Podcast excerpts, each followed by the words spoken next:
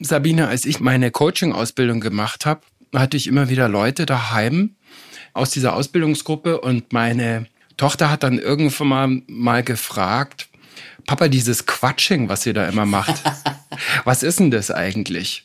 Wie viel Quatsching ist Coaching für dich? 99 Prozent Quatsching. Nein, ist gar nicht wahr. Ich muss korrigieren. Hearing ist es. also Lausching könnte man sagen. Es ist 80 Prozent Lausching, 20 Prozent Quatsching. Also einer quatscht immer, ist schon klar, aber für den Oberquatscher ist es gut, wenn er einfach die Klappe hält. Hallo, Servus, Moin Moin oder wie auch immer ihr sagt, zu Positiv führen. Dem Podcast von und mit mir, Christian Thiele. Ihr wollt konstruktiver mit euch selbst umgehen, eure Belegschaft motivierender führen, positive Impulse in die Organisation geben und zwar mit System, damit es auch dann klappt, wenn es mal turbulent ist, wenn man selber gar nicht so positiv drauf ist. Dazu serviere ich euch hier einmal im Monat Tipps, Themen und tolle Typinnen und Typen und zwar immer mit Bezug zu positiver Führung, Positive Leadership und positiver Psychologie. In dieser Folge ist die großartige Sabine Askodom hier mit uns unterwegs. Muss man die überhaupt noch vorstellen? Vielleicht, wenn, dann mache ich das nachher und wir gehen erstmal weiter direkt rein ins Gespräch. Und wie viel Maching, wie viel Aufstelling, wie viel Maling oder was auch immer es da noch an möglichen Interventionen irgendwie so gibt? Also bei mir ist es viel Tooling, weil ich habe ja ganz viele Tools entwickelt in meiner Methode. Und da spielen Tools schon eine große Rolle, weil Tools sind für mich Beschleuniger. Also du musst lange reden, um irgendwo hinzukommen und mit dem richtigen Tool, mit einem gescheiten Tool, macht es plötzlich Pling und der Mensch weiß genau, worum es geht und erzählt dir, worauf es ankommt. Wann hast du den Begriff Coaching das erste Mal benutzt? Weil wenn ich das richtig sehe, mhm. hast du schon gecoacht, als es Coaching noch gar nicht so richtig gab. Ja, jedenfalls als es in Deutschland noch nicht so bekannt ja. war. Ich war 1992 auf einem Psychologenkongress in Berlin. Da gab es einen Workshop Coaching. Und da habe ich schon, weiß ich was, ein Jahr lang Einzelgespräche geführt, so haben wir das damals genannt. Und ich habe an dem äh, Workshop teilgenommen, habe gesehen, wie der das macht, der Mann, der das vorgestellt hat habe immer so gedacht, aha, mache ich genauso, mache ich genauso, ah, gute Idee, mache ich genauso. Und habe mich von dem Tag an Coach genannt. Weil ich dachte, ja, das mache ich. Ich bin ein Coach. Was ist ein Coach? Was macht ein Coach? Wozu braucht es einen Coach? Coach ist ein Gesprächspartner, ein Sparringspartner, ein Zuhörer, ein Ideengeber. Also es gibt ja verschiedene Coachingschulen. In meiner Art zu coachen darf man Ideen geben. Das ist ein manchmal Provozierer, also ich mag auch herrlich provozierende Fragen. Wissen Sie was, lassen Sie es doch einfach. Ne? So. Und ich finde, ein Coach oder eine Coach, wie auch immer, ist ein Mensch, der keine Absicht hat. Und das ist für mich, glaube ich, die Hauptsache. Ein absichtsloses Gespräch. Also ich habe keinen Plan für den, der mir gegenübersteht. Deswegen sage ich den Leuten, die ich ausbilde, auch immer, macht euch keine Choreografie vorher. Weißt du, du legst ja, ah, ich habe den Fragebogen gelesen, machen wir das, dann machen wir das. Und ich sag, bleibt offen, bleibt völlig offen und durchlässig und schaut, was sich ergibt. Und diese Absichtslosigkeit ist, glaube ich, der Wert eines Coachings. Völlige Lösungsblödheit habe ich mal ja, gehört schön. aus einer Ausbildung. Fand ich einen guten ja, Begriff dafür. Ja, Lösungsblödheit ist ein gutes Wort. Also wir kommen ja vielleicht auf das Thema für Unternehmen coachen. Und da ist für mich immer ganz wichtig, dass ich immer sage, es ist ergebnisoffen egal von wem ich den Auftrag kriege, ein Coaching bei mir ist immer ergebnisoffen, weil ich bin kein Drillmaster, wie die Amerikaner sagen, weißt du? Frau Oskodom, coachen Sie mir mal den Vertriebsdirektor ja, genau. Müller da und dahin. Genau. Oder ja. coachen Sie mir doch mal die und die da, da und davon die muss weg. lernen, das. Genau. Ja. Kommt sowas vor bei dir und wie gehst du damit um? Ja, also ich fordere immer ein Dreiergespräch vorweg damit der Mensch, den ich coachen soll, auch weiß, was das Unternehmen auszusetzen hat oder sich wünscht. Dann führe ich ein Gespräch mit dem, den ich coachen werde, weil der ist dann mein inhaltlicher Auftraggeber, nicht die Firma. Das sage ich denen aber auch ganz offen. Und dann sage ich, was halten Sie davon? Sehen Sie da wirklich einen Bedarf? Was würden Sie im Coaching gerne besprechen? Und dann richte ich mich nach dem, der mir gegenüber sitzt. Von mir aus gibt es auch keine Berichte oder sowas. Wenn Sie was wissen wollen, sollen Sie meinen Kunden fragen.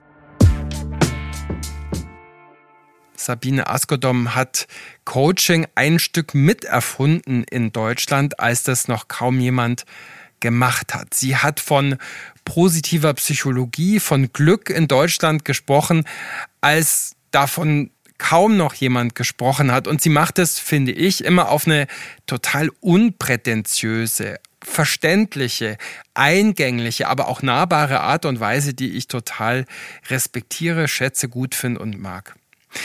Ich kenne Sabine aus der German Speakers Association. Ich habe mich auch selber schon mal von ihr coachen lassen, gerade so zum Thema Auftritt, zum Thema Speaking. Und was ich von der Sabine gelernt habe, ist, dass man manchmal natürlich auch Inhalte und Wissen und Zahlen, Daten, Fakten viel besser und viel wirksamer transportieren kann und eindringlicher erzählen kann, wenn man es über eine Geschichte, über ein Beispiel, vielleicht auch über was Persönliches erzählt, als einfach nur über Studien. Da habe ich, ja, glaube ich, viel von ihr mitgenommen und überhaupt gehört für mich auch so Coaching, Supervision und andere Formen von Weiterentwicklung auch für eine Coachin und für einen Coach dazu. Jetzt ist sie 70 geworden, hat ein ganz lesenswertes und liebenswertes Buch geschrieben. 70 Aha-Momente zum Glücklichsein. Lebe selbstbestimmt und wild und weise. So heißt ihr Buch. Und ich finde es wunderbar zum Nachdenken, zum amüsiert werden, zum angeregt werden, sind auch viele Übungen dabei. Es ist wunderbar zu verschenken und es ist natürlich auch für uns ein wunderbarer Anlass für dieses Gespräch, auf das ich mich schon lange gefreut habe. Das Buch kommt natürlich mit Link und so weiter hier auch in die Show Notes. Das Gespräch mit Sabine fand übrigens in ihrer Wohnung in München statt und das ist ein sehr schönes, lebendiges Viertel, wo halt auch mal bisschen was passiert auf der Straße, wo auch mal ein Müllauto vorbeikommt und wahrscheinlich hört man das hier in der Folge auch ein bisschen hier oder da. Ich danke schon jetzt für euer Verständnis. Danke mit was für Achs und OWs oder Problemchen oder Problemen oder Herausforderungen kommen denn jetzt gerade Unternehmen und Führungskräfte auf dich zu und wollen Coaching? Es ist ganz viel Kommunikation. Ich überlege gerade so die letzten Coachings ging es ganz oft um Kommunikation, bessere Kommunikation, das Mitnehmen von Mitarbeitern bei Entscheidungen. Da gibt es manchmal so Reibungsflächen. Also Quatsching übers Quatsching sozusagen. Quatsching übers Quatsching. Also ich habe mehr und mehr inzwischen auch so begleitendes Coaching. Ich habe ja angefangen mit zwei Stunden Coachings fertig. Und mehr und mehr Führungskräfte möchten gern, dass ich sie immer wieder mal begleite, so monatlich, habe einen jetzt wöchentlich, weil der war vor Jahren schon mal in einem anderen Unternehmen bei mir, ein Jahr lang, und sagt, ich war seine Mentorin. Und da gibt es ja diese Schnittstellen. Also ich bin ja die, die zuhört und in der Mentorinnenrolle natürlich auch Erfahrungen einbringt. Deswegen ist es kein reines Coaching, würde ich jetzt mal sagen. Wobei, wer kann sagen, was reines Coaching ist? Das ist ja eh umstritten, glaube ich. Also ich glaube, bei mir ist es immer so eine Mischung aus Coaching, Mentoring, weißt du, den Blick leiten auf bestimmte Stellen, bestimmte Themen. Kann es sein, dass der recht hat, wenn er sagt? Mhm. Also ja, auch da wieder so eine Offenheit. Ich habe, wie gesagt, auch keine Anleitung zum Coaching, sondern es passiert. Und manchmal sage ich vielleicht was Falsches, wo jeder Coaching-Schule sagen würde, oh, das darf man aber beim Coaching nicht sagen. Ich denke mal, wenn es hilft. also ich bin da total intuitiv. Ich wollte meine Methodik erst intuitives Coaching nennen. Blöd ist, dass man es schlecht lehren kann. Ne? Also, äh, wie lehrst du Intuition? Aber es ist total intuitiv. Naja, vielleicht durch Präsenz, dass ich sozusagen ja. darauf achte und das kann ich ja vielleicht auch lernen oder zumindest mir bewusst machen, dass ich da bin, dass ich im Moment bin, dass ich auf meinen beiden Arschbacken sitze genau. und sozusagen im Kontakt natürlich ja. mit der anderen Person bin, oder? Ja, ich habe mal von einer Untersuchung gelesen, ich glaube, das war nach 9-11 in den USA. Da haben Psychologen sieben verschiedene Therapieformen begleitet, die Betroffene hinterher in der Therapie hatten und wollten wissen, welche am besten funktioniert. Und das ist ja beim Coaching ähnlich, glaube ich. Sie haben herausgefunden, der Therapeut ist der Wirkstoff. Egal welche Methode er anwendet. Und so bin ich fest überzeugt im Coaching, der Coach ist der Wirkstoff. 90 Prozent des Coaching-Erfolgs liegt in der Persönlichkeit des Coaches. Und ob du dann nach Methode A oder B oder mit Fotos arbeitest oder, ich weiß nicht, barfuß über Feuer, das ist dann relativ wurscht. Und deswegen ist es so wichtig, dass der Coach, dieser Mensch selbst, nicht mit sich im Reinen ist, das sind wir ja nie ganz, aber so extrem bewusst auch für eigene Schwächen ist und nicht so daher schwatzt. Weißt du, so, ja, da machen sie es halt einfach und ist doch nicht schwer und bla, sondern ich finde, er muss schon auch selber durch tiefe Täler im Leben gegangen sein. Also das ist meine Überzeugung, dass er dann andere umso besser begleiten kann. Also eher 38, 48, 58 als 18 oder 28. Ja, Wobei ich sehr junge Menschen ausgebildet habe, wo ich erst gesagt habe, mache ich nicht, unter 30 kann man gar nicht. Wir hatten einen 22-jährigen Bäckermeister, werde ich nie vergessen. Und der war so talentiert mit Menschen und der konnte das auch. Der hatte so ein Gespür für Menschen. Und er hatte viel erlebt schon in seinem Leben. Du, wenn du mit 16 in den Beruf einsteigst, da hast du dann auch schon Lebenserfahrung und Berufserfahrung. Und ich glaube, jeder Tag, jedes Jahr vergoldet das Coaching weil ich glaube, dass ich heute ein besserer Coach bin als vor 30 Jahren, als ich angefangen habe. Als du vor 30 Jahren angefangen hast, kamst du aus dem Journalismus. Mhm. Du hast für renommierte Zeitschriften äh, geschrieben und du warst an der renommiertesten Journalistenschule überhaupt. Aber was bitteschön bringt eine Journalistin fürs Coaching mit? ich sage mal, das war meine Coaching-Ausbildung.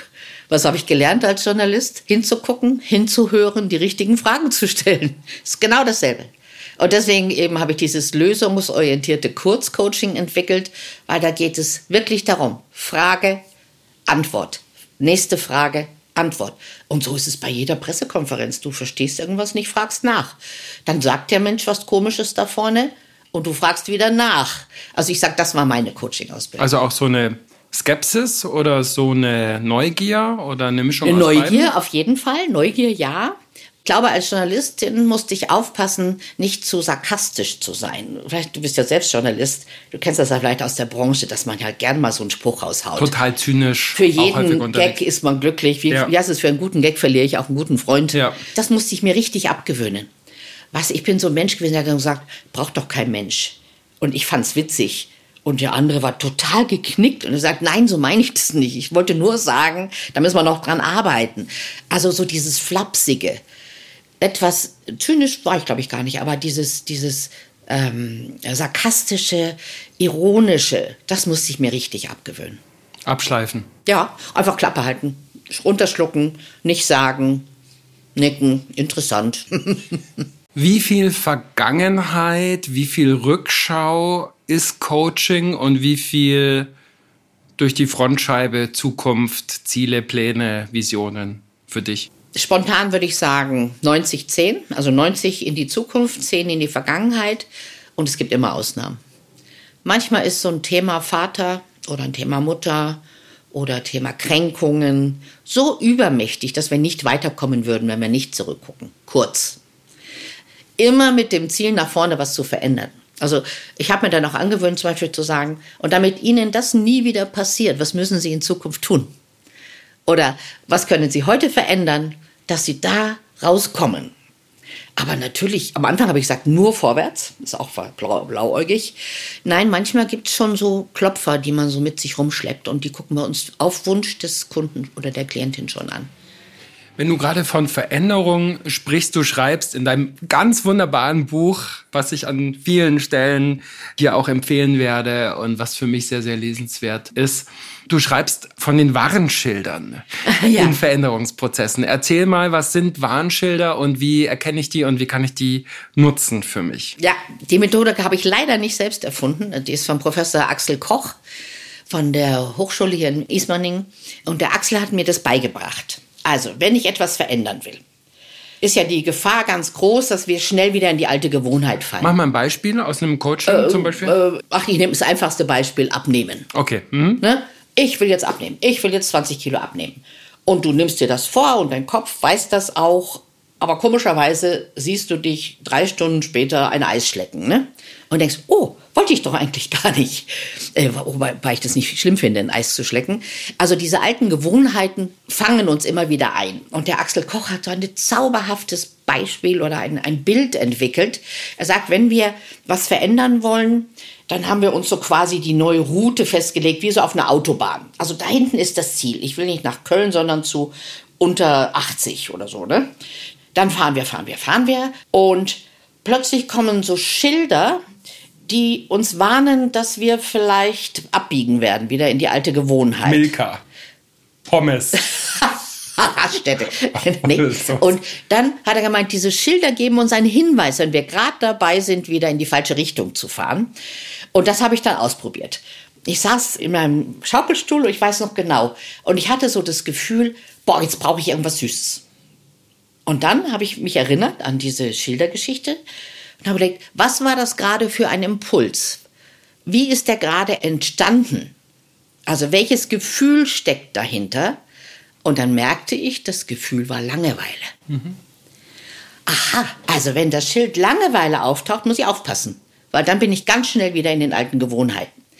Auf dem zweiten Schild, also wenn ich da vielleicht vorbei bin, stand dann Einsamkeit. Und ich saß da alleine in meinem Schaukelstuhl vor meinem Fernseher und dachte, ja, genau so ist es. Einsamkeit ist die zweite Warnung. Und was habe ich daraus gelernt? Du musst dafür sorgen, dass du nicht so viel einsam bist. Und ich habe mir wirklich ein Besucherprogramm entwickelt. Und wir glauben ja oft privat, das muss sich ergeben. Ne? Freunde werden schon anrufen. Ich weiß nicht, wie es bei dir ist. Ich habe die Erfahrung gemacht, Freunde rufen überhaupt nicht an. Also bei mir denken die Leute immer, die ist ja eh unterwegs. Oder im falschen Moment. Oder im falschen Moment. Und dann hast du keine Zeit und genau. rufen sie nicht nochmal ja, ja. an. Genau. Und dann habe ich wirklich meine WhatsApp angeguckt, meine Adressliste und habe gesagt, wen möchte ich treffen? Und habe mir gleich mal zehn Leute rausgesucht, die ich lange nicht gesehen hatte. Und dann habe ich etwas gegen Einsamkeit getan. Und weil ich was gegen Einsamkeit getan habe, kamen diese falschen Wege nicht mehr. Also ich war draußen, ich habe Freude gehabt, ich habe Menschen getroffen, ich saß nicht so oft vor dem verdammten Fernseher. Ein Schild war bei mir äh, Süßigkeiten-Schublade. Was habe ich gemacht? Ich habe die Süßigkeiten-Schublade abbestellt. Sprich, ich habe sie gelehrt, ich habe alle Sachen zu meinen Enkelkindern. Manches habe ich weggeschmissen, weil ich dachte, nee, dieses ungesunde Zeug will ich nicht meinen Enkelkindern geben. Und jetzt gibt es keine Süßigkeiten-Schublade. Ich habe wunderschöne Gläser gekauft, die stehen jetzt da. Also wir können diese Abzweigungen erkennen. Wenn wir sie erkennen, können wir uns davor hüten, wieder in alte Gewohnheiten zurückzufallen. Und das finde ich total spannend und ich liebe den Axel für dieses Beispiel. Ein großes Thema bei Veränderung ist ja überhaupt Ziele zu haben und Ziele zu formulieren mhm. und Ziele aufzustellen. Du schreibst von den vier großen A's mhm. für das Aufstellen und Verfolgen von Zielen. Was sind die vier A's? Ich halte sie wirklich für oberwichtig. Das erste A ist die Absicht. Und ich erlebe das oft im Coaching, dass Menschen glauben, sie müssten eigentlich und wundern sich, dass sie es nicht umsetzen. Und wenn die Absicht nicht klar ist und wenn die Absicht nicht meine Vision ist und in dem schönen Wort Absicht ist das Wort Sicht drin. Sicht, Vision, ein klares Ziel, was ich vor Augen habe, was ich wirklich möchte. Also zum Beispiel so ein Ziel wie, ich möchte schlank sein, ist schön, ne? Ja, aber kannst ein Ei drauf braten. Also Absicht klar deutlich formuliert, bis wann, wie viel und dann kommt das Warum. Das zweite A steht für Ambivalenz. Und das kennt jeder, der was verändern möchte, was nicht einfach ist. Du hast dir was vorgenommen, morgens eine Stunde zu laufen. Und dann kommt morgens um sechs das Aber. Oh nee, noch eine Stunde schlafen würde mir viel besser tun. Ach nee, wenn ich jetzt aufstehe und draußen regnet und ach nee, und ich schwitze dann wieder so und dann muss ich wieder, hm. also die ganzen Abers. Und ich empfehle, die Abers alle aufzuschreiben und anzugucken, nicht wegzudrücken, sondern das Aber, dann habe ich eine Stunde weniger Schlaf, finde ich ein wichtiges Aber. Und dann muss ich abwägen. Und vielleicht geht das dann gerade nicht, was ich mir vorgenommen hatte, weil die Abers stärker sind. Ich arbeite im Coaching ganz viel mit dieser Methodik und meistens stellen wir fest, die Aber sind entweder albern, können wir gleich streichen, sie kommen von außen, aber du wirst doch nicht. Und aber so wie du bist, bist du doch richtig. Was also glaubst du, wie oft ich das gehört habe? Und ich denke immer, nein, ich bin nicht so. Ich war mal ganz anders. Oder du brauchst eine Strategie für ein Aber. Ja, stimmt. Dann muss ich rausfahren an den Stadtrand, wenn ich da im Grünen laufen will. Wie mache ich das am gescheitsten? Und diese Ambivalenz nenne ich immer die Schiffsschaukel der Ängste. Also eigentlich will ich's, Aber dann kommt die Angst, dann kommen die Aber. Und wenn ich das für mich geklärt habe, bin ich einen Schritt weiter. Und jetzt kommt das wichtigste A, und das ist für mich die Attraktivität des Ziels. Vielleicht kennst du diesen Spruch, wer ein Warum fürs Leben hat, kann fast jedes Wie ertragen. Viktor Nietzsche, Frankl. Ja, Nietzsche erst und dann Frankl. Genau, ja. genau. Und diese Attraktivität ist entscheidend. Also für mich war es zum Beispiel, Abnehmen war für mich nicht, attraktiv. Damit hat meine Mutter mich gequält, seit ich 13 war. Im Gegenteil, da sind so alle Widerstandshaken so ausgefahren. Und dann habe ich mir als Ziel gesetzt, ich möchte bei einem bestimmten Gewicht einen Gleitschirmflug über den Wolfgangsee machen. Und das war plötzlich attraktiv. Ich habe eine Einladung in eine Talkshow bekommen und dann wusste ich, ich will da nicht sitzen wie so ein Breitmaulfrosch. So eine Kaulquappe. So habe ich früher über mich geredet. Und dann war es attraktiv. Dann habe ich im Januar angefangen, meinen Plan umzusetzen, habe jetzt 21 Kilo weg, weil es attraktiv war. Und es geht nicht darum, ob jemand sagt, oh, Frau Askom, Sie sind aber schlank geworden. Das ist mir sowas von wurscht. Ich wollte aktiver sein, energiereicher, fröhlicher, sportlicher, ich beweglicher. Und das ist die Attraktivität. Und wenn unser Ziel für uns selbst nicht attraktiv ist, werden wir es nicht durchziehen. Und das vierte A ist dann das Einfachste. Das ist die Aktion. Und mir hat neulich eine Frau gesagt, bei unseren Projekten in unseren Unternehmen fangen wir immer mit dem letzten A an und wundern uns dann, dass es zwischendurch Widerstände gibt, es nicht läuft, die Leute nicht mitmachen, die Abers plötzlich alle kommen. Und genau deswegen ist es für eine Projektplanung genauso spannend. Im Unternehmen, im Team, sich erst die Abers anzugucken, bevor wir dann in Aktionismus verfallen. Ich würde mal vermuten, dass man als Führungskraft in der Regel oder dass man häufiger deshalb Führungskraft wird, weil man ein Delta sieht, ein Problem sieht und dann auch irgendwie den Elan hat, die Tatkraft hat, in die Aktion zu kommen. Das heißt, geht's beim Coaching jetzt gerade von Führungskräften vor allem auch darum, diesen Aktionsantreiber, diesen Aktionisten, diese Aktionistin auch ein Stück weit, weiß ich nicht, auszubremsen, zu verlangsamen, zu verzögern. Na, ihr gute Begleiter mitzugeben. Ich finde Aktionen super, also jemand, der Macher, Macherin finde ich klasse. Aber ihr so gute Schwestern an die Seite zu geben, sage ich jetzt mal. Und die gute Schwester ist Empathie. Wie geht's meinen Leuten dabei? Es heißt Kommunikation, die gute Schwester Kommunikation. Red mit den Menschen. Dann folgen sie eher deinem Plan, wenn sie es kapiert haben und wenn sie Überzeugt sind ist nun mal ein großes Wort, aber wenn Sie wissen, worum es geht, mal ganz vorsichtig. Also vergiss die anderen nicht. Das ist, glaube ich, die Kernbotschaft. Krieg sie in dein Boot, sodass du nicht dauernd gegen Widerstand unterwegs sein musst. Ähm, also ich glaube, wir könnten ganz viel Widerstände und Verwerfungen in Projekten überwinden, wenn wir vorher mit den Menschen reden würden. Also jede Minute, die wir ein Gespräch mit unseren Mitarbeitenden stecken, kann uns Stunden von Arbeit ersparen. Sowas finde ich immer so spannend. Neulich hat mich eine Führungskraft angeschrieben als potenziellen Coach für eine äh, Person in ihrem Verantwortungsbereich. Wir hatten ein sehr nettes Kennenlerngespräch. Ich habe viel gefragt, unter anderem auch, wie seid ihr eigentlich auf mich gekommen?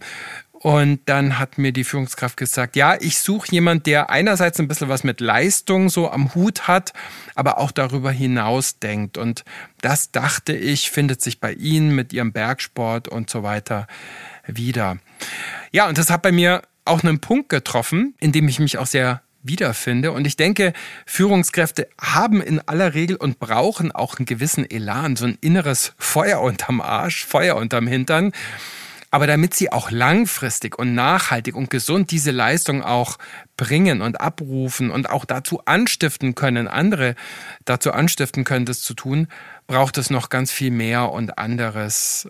Und ich denke, dabei kann Coaching auch häufig hilfreich sein in so einer Art Vertiefung, Verlangsamung und Hinschauen. Wenn ich als Führungskraft zu dir in Coaching komme, jetzt mit so einem professionellen, mit so einem Führungsthema, keine Ahnung, Konflikte oder Motivation für Veränderung oder was auch immer das sein muss, mag. Jetzt mal Pi mal Daumen. Wie viel des Coachings ist denn dann tatsächlich professionell und wie viel ist vielleicht persönlich privat? Ich habe gerade einen neuen einen Klienten, wie gesagt, der schon mal bei mir war. Und der sagte wieder, also ich bin wieder bereit, Frau Astgenommen, auch ganz viel über mich zu reden. Und das wünscht er sich auch. Weil natürlich viele Verhaltensweisen aus dem kommen, was wir mit uns rumschleppen. Und ich glaube, wenn wir das, was wir mit uns rumschleppen, klären können, werden die Verhaltensweisen angemessener oder klarer. Also ich würde 50-50 sagen. Und für mich deswegen unterscheide ich nicht zwischen Business Coaching und Life Coaching. Ich halte die Unterscheidung völlig albern. Weil wenn zu mir eine frustrierte äh, Hausfrau, um ein Klischee zu äh, nehmen, kommt, geht es ganz oft darauf, dass sie irgendwie eine Arbeit sucht, eine Anerkennung sucht. Also ich trenne da nicht. Und bei den Führungskräften, glaube ich, ist es eine ganz große Erlaubnis, im Coaching von sich selbst zu reden. Weil sie können mit niemandem so klar und offen darüber reden.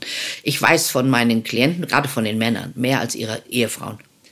Weil sie mit denen gar nicht über bestimmte Dinge reden wollen. Sie wollen sie nicht belasten Sie wollen gar nicht, dass die Frauen sich Sorgen um sie machen und manche könnten sich Sorgen um ihre Männer machen, gerade bei Männern. Also diese große Vertrautheit liebe ich sehr in diesem Coaching. Die Offenheit, die Durchlässigkeit. Und das schätzen, glaube ich, meine, vor allem die männlichen Kunden sehr. Frauen sowieso, aber auch, ich hatte ja früher, bin ich ja aus der Frauenszene gekommen und habe nur mit Frauen gearbeitet, viele Jahre lang.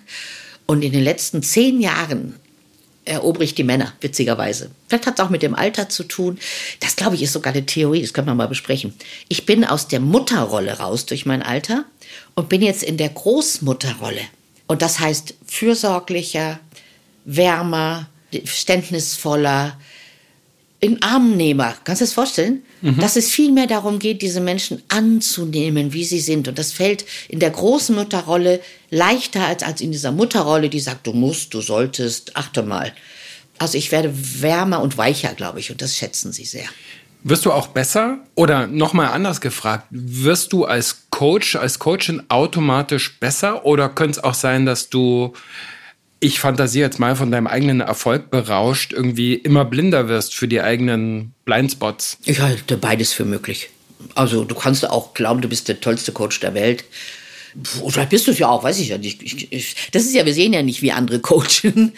Bei mir war es andersrum. Ich bin von der, sie müssen, tun sie, machen sie, To-Do-Liste. Ich glaube, ich habe seit Jahren keine To-Do-Listen mehr gemacht mit meinen Coaching-Kunden. Früher gehörte das einfach dazu bin ganz viel mehr zu erzählen Sie mal. Ah, spannend. Wie fühlen Sie sich dabei? Ich glaube, ich habe früher am Anfang nie gefragt, wie fühlen Sie sich dabei, sondern immer, was können Sie tun? Bin sehr viel weicher geworden. Und das ist für einen bestimmten Teil des Klientels das, was sie brauchen. Und ich glaube, Menschen brauchen unterschiedliche Dinge. Manche brauchen den starken Mann an ihrer Seite, der sagt, komm jetzt, äh, ne, mach, tu. Und ich bin die, die sagt, ach, du bist ein wunderbarer Mensch. Ich finde es so klasse, wie du das machst. Guck dir das nochmal an. wie finde ich denn für mich die richtige Coachin oder den richtigen Coach? Vorgespräch, immer Vorgespräch. Schon mal hören, ich habe mir mal jemanden gesucht, einen Personal Trainer. Das ist, glaube ich, kann man vergleichen. Ich wollte mehr Sport machen, ich hatte ein kaputtes Knie und brauchte jemanden, und ich gehe nicht in so Gruppen, bin auch viel zu viel unterwegs, ich brauche jemanden, der seine Termine auf mich zuschneidet. Und dann habe ich mit vier Personal Coaches telefoniert. Drei von denen haben nur von sich erzählt. Und der vierte, bei dem ich seit zwei Jahren, drei Jahren bin, hat gesagt, was brauchen Sie denn? wie oft können Sie? Wie oft wollen Sie? Wo tut's weh? Was wünschen Sie sich? Und so ist es beim Coach ganz genauso. Wenn dir einer erzählt, wie klasse er ist und wie viele Auszeichnungen und er hat schon die CEOs aller deutschen DAX-Unternehmen. Da wäre ich, ich persönlich sehr skeptisch. Für andere ist es vielleicht richtig. Was ich auch empfehle, ist, sich die Menschen anzugucken in der Öffentlichkeitsarbeit. Was machen die? Über welche Themen reden die? Kann man alles googeln heutzutage. Also wenn einer gar nicht auftaucht, dann ist es vielleicht so ein Secret Coach für High Society Leute oder weiß ich nicht, ganz berühmte Menschen. Dann erfährst du auch nichts über den. Aber ich gucke schon, sind die in den Social Media? Was sind die Themen da? Wie, wie präsentieren die sich? Und wenn immer einer nur schreibt, wie der letzte Coaching-Kunde sich wieder bedankt hat und wie grandios das letzte Coaching wieder war, ah, da werde ich persönlich skeptisch. Es gibt einen Begriff, mit dem ich Schwierigkeiten habe, von dem ich häufiger lese. Und da würde mich interessieren, was meinst du dazu? Coachende Führung. Mhm. Kann ich als Führungskraft Coach sein. Wie siehst du das? Ja, ich glaube ja, aber nicht für deine eigenen Mitarbeiter. Was ich gerne mache, ich habe jetzt gerade ein ähm, Seminar jetzt übermorgen mit 40 Führungskräften eines Unternehmens. Ich bringe ihnen Coaching-Tools bei, die ihnen helfen zu führen. Und Coaching-Tools sind ja kommunikationsfördernd. Und natürlich kann eine Führungskraft solche Tools einsetzen, um ins Gespräch zu kommen mit Menschen. Schwierig ist es natürlich, wenn du ein Teil des Problems bist, dann kannst du auch nicht coachen. Und wo ich sehr warne, ist so hintenrum zu coachen. Mit einer Absicht zu coachen, dann ist es ja auch kein Coaching mehr. Also wenn du die Coaching-Methoden nutzt, um jemanden dazu zu bringen, das zu tun, was du möchtest, dann persifliert das das Coaching natürlich total. Und das halte ich für gefährlich. Auch so dieses Positive, weißt du, wir wollen doch alle. Mhm. Ich empfehle Coaching-Methoden tatsächlich, um in mitarbeitenden Gesprächen auf den Punkt zu kommen, um Ideen zu generieren mit Mitarbeitenden. Das sind Coaching-Tools einfach klasse. Also, dass die einfach zum Nachdenken kommen. Dass ich sage, wissen Sie was, überlegen Sie sich die Lösung selbst, kommen Sie zu mir, wir gucken uns das dann an. Das ist für mich ein Coaching-Ansatz. Und Coaching-Ansätze in der Führung finde ich für alle Beteiligten wertvoll und hilfreich.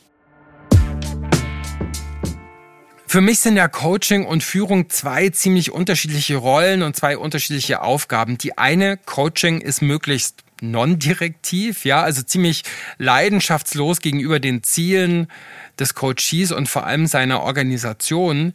Die andere ist natürlich den Zielen der Organisation verpflichtet. Und deshalb bin ich skeptisch gegenüber diesem Konzept, dieser Vorstellung von coachender Führung. Ich habe in früheren Folgen, zum Beispiel mit Dr. Nico Rose, auch schon über das Thema Coaching hier gesprochen.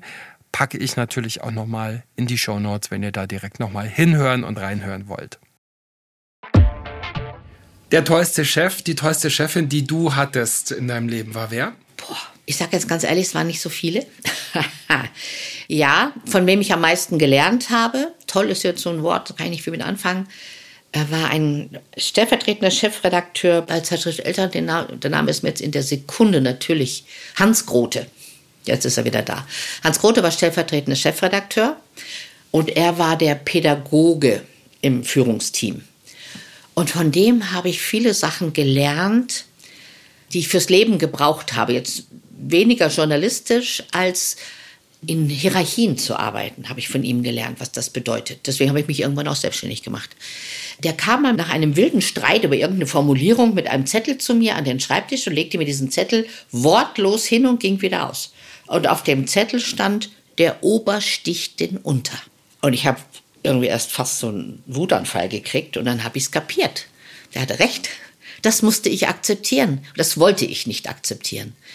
Wenn er sagt, dieser Satz wird so nicht in diesem Artikel stehen, dann wird er da nicht drinstehen.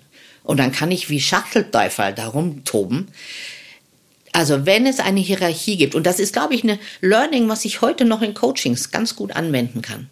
Wenn dein Vorstandsvorsitzender sagt, das machen wir nicht, dann kannst du nochmal mit Argumenten kommen. Aber das ist der Charakter einer Hierarchie, einer alten Hierarchie, sage ich jetzt mal. Ich glaube, dass sich einiges ändert. Es gibt ja so dieses Thema Netzwerk statt Hierarchie. Aber solange wir in Hierarchien arbeiten, gibt es ein Gesetz und das müssen wir akzeptieren, sonst wirst du unglücklich, sonst wirst du wirklich unglücklich. Ich finde, auf dem Zettel stand ja noch was anderes drauf, in meiner Lesart. Auf dem Zettel stand ja auch noch drauf, das kann sogar sein, dass du inhaltlich recht mhm. hast, aber organisatorisch habe ich recht und stehe ich auch in der Verantwortung dafür, dass ich recht habe. Ja, finde ich auch. Mhm. Und das habe ich akzeptiert, das habe ich gelernt. Ich habe mir dadurch viele Kämpfe erspart. Natürlich habe ich Ideen eingebracht. Und wenn ich gemerkt habe, das wollen die nicht, ich bin dann sogar weggegangen von dem Unternehmen, weil ich gemerkt habe, ich komme da nicht weiter. dann war ich ja bei der Cosmopolitan und nach acht Jahren habe ich gemerkt, ich würde gern so viel anders machen, aber in dieser Hierarchie schaffst du das nicht. Dann habe ich mich selbstständig gemacht. Also dieses Anerkennen, was ist, habe ich, glaube ich, durch den Hans Grote gelernt. Anerkennen, dass es Dinge gibt, die ich nicht verändern kann, dann kann nur ich mich verändern. Und ich habe dann immer, wenn ich das Gefühl hatte, ich stoße hier auf Granit, gesagt, dann suche ich mir ein Umfeld, das das aushalten kann, wie ich bin. Was macht für dich tolle, positive, konstruktive Führung aus, Sabine? Ich glaube, es ist der Glaube an Menschen. das Vertrauen in Menschen. Ein Grundvertrauen, dass Menschen das Beste wollen, das Beste geben, manchmal nicht in der Lage sind, ihr Bestes zu geben. Aber dieses Grundvertrauen halte ich für unerlässlich für eine gute Führungskraft. Also der Gegensatz zu ständigem Misstrauen. Ne? Wenn die Katze aus dem Haus ist, tanzen die Mäuse auf dem Tisch. So ein Grundmisstrauen, das war in der Corona-Zeit wirklich ein Thema. Die arbeiten doch alle nichts zu Hause, die spielen doch nur, was ich was, was es für Spiele gibt. Und die Chefs oder Chefinnen, die dran, darauf vertraut haben, dass die Menschen zu Hause in ihrem Wohnzimmer das Beste geben werden, die haben auch die besten Ergebnisse am Schluss erzielt. Grundvertrauen ist es, ja. Wie hat aus deiner Sicht, aus deiner Perspektive diese Multiplizität an Krisen, ja, Corona, Inflation, Lieferketten, Rohstoffprobleme, Krieg und so weiter und so fort, Russland-Sanktionen, die Firmen sind unterschiedlich davon betroffen. Wie hat das aus deiner Sicht Führung verändert? Ich glaube, dass die Menschenzentriertheit zugenommen hat dadurch. Also ich glaube, dass vielen Führungskräften, die plötzlich alleine wie so ein Kaiser ohne Land in ihrem Büro hockten, dass die das gemerkt haben, wie abhängig sie von den Menschen sind, die ihnen zuarbeiten, die die Arbeit machen. Also ich glaube, dass die Wertschätzung für Menschen bei vielen Führungskräften dadurch gestiegen ist. Und die mussten sich um ihre Mitarbeitenden bemühen, dass die eben ihre Kamera angemacht haben und nicht nebenbei irgendwas anderes gemacht haben, die sich eingelassen haben auf die Veränderung. Und ich glaube, dass die Hochachtung bei vielen Führungskräften für die Mitarbeitenden dadurch gestiegen ist. Das ist so meine, aus meiner kleinen Welt, die Beobachtung. Du schreibst, finde ich, mehrfach und sehr, sehr offen über Einsamkeit in deinem Buch. Sind Führungskräfte nach deiner Erfahrung häufig viel stark einsam und allein? Ich glaube ja. Sie wollen andere nicht belasten. Ich hatte mal ein Teamcoaching, das werde ich nie vergessen. Und da hat der Chef während dieses Teamcoaching, also das war so eine ausgelagerte, so, eine Neugründung in einem Unternehmen, der hat einen hysterischen Anfall gekriegt während dieser Sitzung, während dieses Tages und hat seinen ganzen Frust, seine Ängste rausgelassen. Und dann saßen irgendwie 18 Leute um ihn herum mit großen Augen erschrocken. Und er hat das erste Mal denen gesagt, was ihn nachts nicht schlafen lässt. Und das war das Beste an diesem ganzen Tag. Da gab es plötzlich ein Wir-Gefühl und plötzlich hat sich alles gedreht, weil er endlich mal gesagt hat, wisst ihr eigentlich, wie es uns geht? Wir haben unsere Ziele nicht erreicht. Ich weiß nicht, ob es uns am Ende des Jahres überhaupt noch als Abteilung geben wird. Wisst ihr eigentlich, was das bedeutet? Und die plötzlich, nee, wussten wir nicht. Und er hat es mal rausgelassen, diese Angst, die Frustration, die Sorge um die Menschen, die ihn umgetrieben hat, nicht um seine eigene Position. Und dann hat sich was verändert. Und das trauen sich halt viele nicht. Und ich glaube auch, im geschützten Raum geht das. Ich saß neben ihm, deswegen kam das auch. Und wir konnten das auffangen und wir konnten was draus machen. Aber ich glaube wirklich, dass viele Lasten auf ihren Schultern mit sich rumschleppen, die sie niederdrücken. Und das ist die Einsamkeit. Nicht, dass sie keine Leute kennen oder Freunde haben. Es ist, glaube ich, die Last der Verantwortung, die sie wirklich, boah, zu Boden drückt. Also ich mache ja auch Sekretärinnen-Seminare, Assistentinnen-Seminare und ich sage den allen immer, passt auf eure Chefs und Chefinnen auf. Ihr seid die Blockade. Ihr habt die Chance, denen eine halbe Stunde Lebenszeit zu ermöglichen zwischen acht oder zehn Terminen am Tag. Sorgt euch um die, weil die gehen euch kaputt. Und dann nicken die immer alle und wissen, wovon ich rede. Weil wenn ich so sehe, auch meine Führungskräfte, die ich per Zoom coache, das ist ja pock, pock, pock, halbe Stunde, Stunde, halbe Stunde, Stunde. Der hat ja ein Meeting nach dem anderen. Und mir tun die leid. Also ich habe mal irgendwann formuliert, für mich sind Führungskräfte die neuen Sklaven. Gut bezahlt und mit großer Macht ausgestattet, aber dann doch angekettet. Die positive Psychologie oder die Glücksforschung, mhm. zu deren Pionierinnen du in Deutschland ja auch gehörst, um die sozusagen auch so hier in die Welt zu bringen. Auch wenn du diese Begrifflichkeit gar nicht immer irgendwie so vor dir herträgst, so meine Wahrnehmung. Was kann dir dazu beitragen für gute Führung? Durchlässigkeit. Also annehmen zu können, dass Menschen unterschiedlich sind, das ist für mich einer der wichtigsten Punkte an der positiven Psychologie. Dieses Erkennen, dass nicht alle so ticken wie ich, dass Menschen Dinge anders machen. Vielleicht als Beispiel, ich liebe die Gen Z. Und die wird ja im Augenblick nur verhauen. und in Grund und Boden gerammt. Auch von Kollegen von uns, Kolleginnen von uns. Die wollen alle nicht mehr arbeiten. Und wenn man sich die Generation Z genau anguckt, wollen die genau das Leben, was positive Psychologen seit 50 Jahren erforscht haben, was ein geglücktes Leben ausmacht. Eins zu eins. Natürlich arbeiten mit Sinn. Zeit für was anderes haben, sich sozial engagieren, sich in der Gesellschaft engagieren, sich in der Familie engagieren, Freude haben, Glücksgefühle erleben, dankbar sein meinetwegen auch. Also die wollen genauso leben, wie das Idealbild eines geglückten Lebens sind. Und das wollen wir ihnen nicht genehmigen. Die Boomer, die ja so schwer hatten, ich bin ja super Boomer, wir hatten es auch nicht so einfach. Also wenn jeder käme und gar nicht mehr arbeiten wollte, die deutsche Wirtschaft wird daran zugrunde gehen. Und ich denke mal, ihr habt doch alle, ich weiß nicht was offen. Das ist völliger Bullshit, weil diese jungen Menschen, die wollen ihre Zeit, die sie dann arbeiten, sinnvoll, klug, energiereich schaffen. Und wie viele Leute haben wir, die gar keine Energie mehr haben, die da 60 Stunden in Büros hocken. Und ich denke mal, könnt ihr die mal ergebnisorientiert angucken, was die leisten. Und ich kann leicht reden, weil ich hatte bei der Cosmopolitan neun Jahre eine Vier-Tage-Woche. Und ich schwöre dir, ich habe mindestens so viel geleistet wie die Kolleginnen, die eine Fünf-Tage-Woche hatten, weil ich viel konzentrierter gearbeitet habe. Weil ich mich gefreut habe, dass Donnerstagabend um 18 Uhr Feierabend war. Also ich plädiere, wenn ich so auf bei Ausbildertagungen sind oder sowas, ich plädiere immer dafür, liebt diese jungen Menschen. Die sind mit Feuereifer dabei. Wenn du ihnen den Raum gibst, den Freiraum, ihr Leben dafür nicht zu opfern. Also ich möchte wirklich da eine Lanze brechen für diese jungen Menschen, die die Welt verändern werden in der Art, wie sie sind. Von dem her könnte natürlich auch jetzt dieser Fachkräftemangel, der uns ja aller voraussichtlich nach begleiten wird mhm. oder sich noch verschärfen wird, eigentlich doch eine Riesenchance für eine bessere Arbeits- und Führungs- und Organisationskultur Absolut. werden, oder? Ja, das ist die Chance, das glaube ich. Und wenn jemand einen Tag hat, um zu regenerieren, das nicht das Wochenende ist, ist er doch Montag ganz anders drauf. Also wir haben ja von diesen Menschen viel Wertvolleres, als wenn wir den auspressen wie so eine Zitrone. Also ich kann es verstehen, dass es Widerstände gibt. Aber ich verstehe gar nicht, dass die Menschen sehen, dass das das Ziel von positiver Psychologie war und ist, so zu leben, wie die jungen Menschen leben wollen. Also vielleicht muss man sich das einfach mal klar machen. Das ist erwiesen, wissenschaftlich erwiesen, dass diese Form zu leben die beste, energiereichste, kreativste, glücklichste Zeit ist. Und vielleicht können wir Boomer vielleicht mal ein bisschen zurücktreten und anerkennen, dass unser Leben vielleicht auch nicht immer nur so toll war. Sabine, sind Frauen als Führungskräfte nach deiner Erfahrung näher dran an diesen Wünschen oder noch platter gefragt, führen Frauen besser? Oder ist es wieder so ein Klischee? Das habe ich 30 Jahre äh, selbst äh, so äh, verkündet.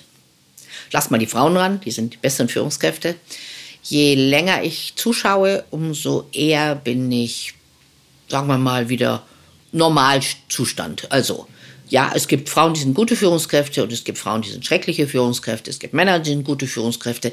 Äh, es gibt auch ganz schreckliche männliche Führungskräfte.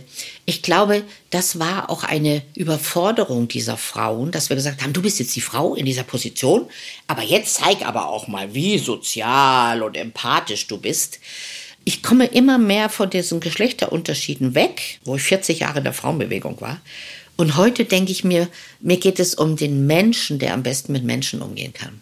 Und ich kenne wunderbare Männer, die das können. Ich kenne wunderbare Frauen, die das können. Und ich mache inzwischen keinen Unterschied mehr. Ich glaube, es, ist, geht um den Menschen. Wie ist der sozialisiert? Äh, wie reflektiert ist dieser Mensch? Wie selbstbewusst ist dieser Mensch und ob das Mann oder Frau ist, ist mir inzwischen völlig wurscht.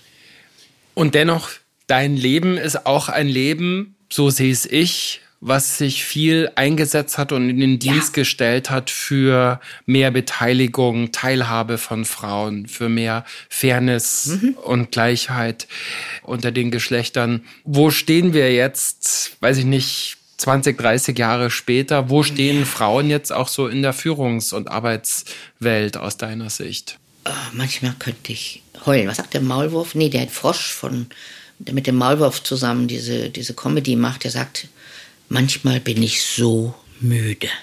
Und so geht es mir gerade bei dem Thema. Manchmal bin ich so müde. Das heißt, ich sehe so wenig Veränderung. Ich könnte manchmal verrückt werden. Vor ein paar Tagen gab es die Untersuchung, dass über 50 Prozent der Frauen keinen beruflichen Aufstieg für sich sehen. Und denke mir, es hat sich nichts verändert in den letzten 50 Jahren.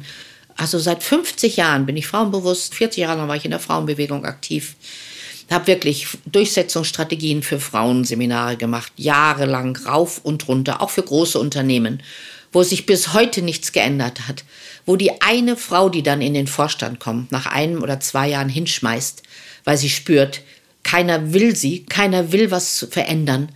Und dann gelten sie als gescheitert natürlich auch gerne und dann kommt wieder eine andere Frau, die darf. Es ändert sich so wenig. Und ich weiß nicht, manchmal, wenn ich, wenn ich ganz verzweifelt bin, denke ich, es liegt doch in den Genen. Nein, ich glaube, es ist eine Macht- und Verteilungsfrage. Und ich glaube, dass die, die die Macht haben, nicht bereit sind, sie zu teilen. Wirklich. Also Pseudo. Und dieses Wort aus den 70er Jahren, äh, diese Glasceiling, diese gläserne Decke, die ist noch genauso da wie damals. Es hat sich nichts verändert. Und mehr Frauen haben Anlauf genommen als früher, glaube ich. Und bleiben aber in der Lehmschicht stecken. Also der Lähmschicht, Lähmschicht. die Lähmschicht. Mhm. Genau, die berühmte Lähmschicht, die die Frauen nicht unterstützen, sie nicht fördern, sie nicht weiterkommen lassen. Also was ich da für Geschichten von Frauen in Führung höre, da könnte ich heulen. Nach wie vor, es ist nichts geändert. Und die Männer, wir Männer, was sollten wir tun, was könnten wir tun, was müssten wir tun? Bearbeitet die Männer. Also wir müssen, glaube ich, längst aufhören, diese Frauenseminare zu machen. Mache ich auch ganz selten nur noch. Bearbeitet die Männer in ihrer Männlichkeit. Gebt denen Stolz und Ehre und äh, dass sie sich gut fühlen als Mann. Dass sie es nicht nötig haben, Frauen klein zu machen. Und das fängt in der Ehe an, das fängt in der Jugend an. Wenn ich höre, dass die Zahl von häuslicher Gewalt steigt, dann brauchen wir nicht über Frauen in Führungspositionen reden. Ich glaube, diese Ganzheitlichkeit müssen wir viel mehr sehen. Wenn die Gesellschaft sich rückentwickelt, brauchen wir nicht über Frauen in Führung zu reden. Wenn ich sehe, dass junge Männer es richtig finden, der Frau mal eine zu schmieren in der Partnerschaft, wenn ich sehe, dass die, der Hass bei jungen Männern steigt auf Frauen, die sie nicht haben wollen, die sie ablehnen, das sind die Themen unserer Zeit, glaube ich. Da müssen wir so verdammt aufpassen. Wir kriegen Männerbünde von jungen, hassenden Männern. Das macht mir Angst. Da diskutiere ich auch nicht mehr, ehrlich gesagt, ob wir zwei Frauen mehr in die Führung kriegen. Es ist so viel profunder und so viel existenzgefährdender, was passiert in der ganzen Gesellschaft, dass das andere Spiele sind. Mhm. Ein Teil von Führung ist auch Reden. Öffentlich oder halböffentlich mhm. reden. Und in der Speaking-Szene oder Redner, Rednerinnen-Szene bist du ja auch eine ganz, ganz große und wirkmächtige und einflussreiche Figur. Welche Rednerinnen so aus der Unternehmenswelt beeindrucken dich, inspirieren dich? Gibt es da wen? Ich, da kenne ich zu wenige, weil du weißt ja, als Rednerin bist ja mal selbst unterwegs und bist du die Rednerin auf der Bühne. Ich finde, dass viele von den Menschen, die bestimmt was zu sagen haben in Unternehmen, zu unsichtbar sind. Also ich bin nicht auf den Kongressen, wo die reden. In der Öffentlichkeit nehme ich sie auch nicht so stark wahr. Nun kann ich jetzt auch schon auf jahrelang LinkedIn-Ergebnis zurückführen, äh, was ich mich auch, was ich auch anstrengend finde. Jetzt fällt mir doch noch ein Name ein. Vielleicht werde ich für den verhauen, aber das ist mir jetzt wurscht. Das ist Robert Habeck. Den halte ich für einen visionären Redner, Politiker vielleicht auch. Der traut sich was. Der traut sich, Klopper abzuholen. Der traut sich hinzustehen und zu sagen, warum er trotz aller Überzeugung dem und dem zugestimmt hat. Der traut sich real zu sein, in dieser Welt sich einzuordnen. Der weiß, dass der Ober den untersticht und dass du Mehrheiten brauchst und wird natürlich extrem verkloppt dafür. Aber ich glaube ganz persönlich, wir bräuchten mehr solche Politiker, und zwar egal in welcher Partei, das ist mir wurscht. Menschen, die sich trauen, zu ihrer Überzeugung zu stehen, die bereit sind, die, die Politik der kleinen Schritte mitzugehen. Die Taz hatte neulich so eine Veranstaltung, ich weiß nicht mehr, wie die hieß, da hat er eine Stunde ein Interview gegeben, also so ein Gespräch, und hat so ehrlich von seinen Problemen und von seinen Qualen erzählt, in denen er sich befindet. Und ich denke, Ehrlichkeit, Aufrichtigkeit. Wir reden ja dauernd von Authentizität. Aber sobald lange es Authentizitätsberater gibt, kannst du es genauso in die Pfanne hauen. Nein, wir brauchen mehr Menschen, die ehrlich sich trauen, zu ihrer Meinung zu stehen. Keine Show-Effekte zu machen. Ich sage immer, wenn ich den vierten Vortrag höre, wie erfolgreich jemand ist, kriege ich Sodbrennen. Ich kann es nicht mehr ertragen. Ich möchte ehrliche Menschen. Vielleicht ist das schon ein Stück weit Antwort auf meine Frage. Was sind zwei, drei Dinge, die Führungskräfte tun könnten, um besser zu reden? Differenzierter reden, nicht schönreden, Gefühl reinbringen. Also Gefühle auch wie Sorgen, Ängste, Schwierigkeiten, Erkenntnisse wünsche ich mir von Führungskräften, dass sie erzählen, wie sie mal das und das geglaubt haben oder angefangen haben und dann was gelernt haben. Also Learnings, eigene Learnings. Dieses Aushalten können von äh, unperfekten Situationen, unperfekten Lösungen. Also dieses Differenzierte wünsche ich mir mehr. Und nicht so ein Show. Wirklich, diese Showgeschichten kann ich nicht mehr ertragen. Und sie könnten so viele Menschen erreichen. Und Menschen wollen berührt werden. Und wenn du die Menschen erreichst, dann ist das Herz offen von denen. Dann haben sie Verständnis für deine Rolle auch als Führungskraft. Dann sind sie bereit, dir zu helfen. Da bin ich ganz sicher, wenn du nicht dieses eiskalte James Bond Lächeln aufsetzt und der dann so die Fluse vom Smoking schnipst, weißt du so. Ah, ich glaube, die Zeit ist vorbei, dieser James Bond Führer. Drei letzte Fragen. Sabine, deine wichtigste Stärke überlege, ob es Gelassenheit ist, die ich wirklich entwickelt habe in den letzten 20 Jahren. Und ich glaube, die größte Stärke ist, ich habe eine Nase für Entwicklungen. Das hat mir als Journalistin schon geholfen, Nase für Themen. Und das hilft mir, glaube ich, heute im Erspüren von was Menschen brauchen. Ich glaube, das ist meine größte Stärke. Dein wichtigster Erfolg? Also, vor zehn Jahren hätte ich gesagt, das Bundesverdienstkreuz boah, super, ey, ich Bundesverdienstkreuz. Habe ich mich auch gefreut, ganz ehrlich. Heute ehrlich kann ich sagen, dass ich nach dem Zusammenbruch, nachdem mein Mann mit Demenz ins Heim gekommen ist, wieder auferstanden bin. Also aus diesem Gefühl der unendlichen Traurigkeit, der unendlichen Energielosigkeit, der unendlichen des Lebensverdruss, weil ich dachte, hey, mein Ziel war, mit meinem Mann alt zu werden, da wieder rausgekommen zu sein, mir Hilfe gesucht zu haben. Ich glaube, das ist mein größter Erfolg. Wir sind alle vergänglich. Woran soll man sich mal erinnern, wenn man sich an Sabine Askodom erinnert? Mit der hatten wir immer Spaß. Damn sure about this.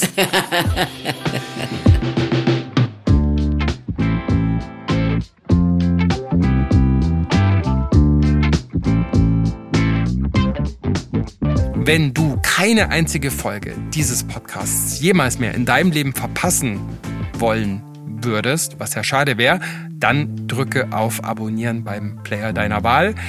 Und wenn es dich interessiert, bei meiner neuen Positive Leadership Community für Führungskräfte dabei zu sein, dann mail mir oder folg mir auf Social Media.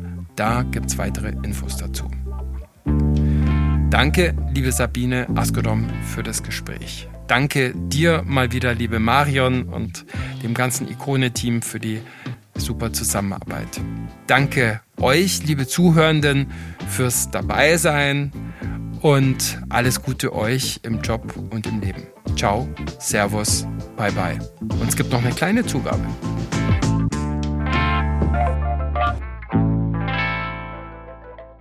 Gibt es noch einen Punkt, der dir vielleicht wichtig ist, den wir nicht angesprochen haben? Ich habe darüber vorher auch nicht nachgedacht. Ich habe jetzt gerade einen Satz im Kopf. Mhm. Ich sage den einfach so, mhm. unreflektiert.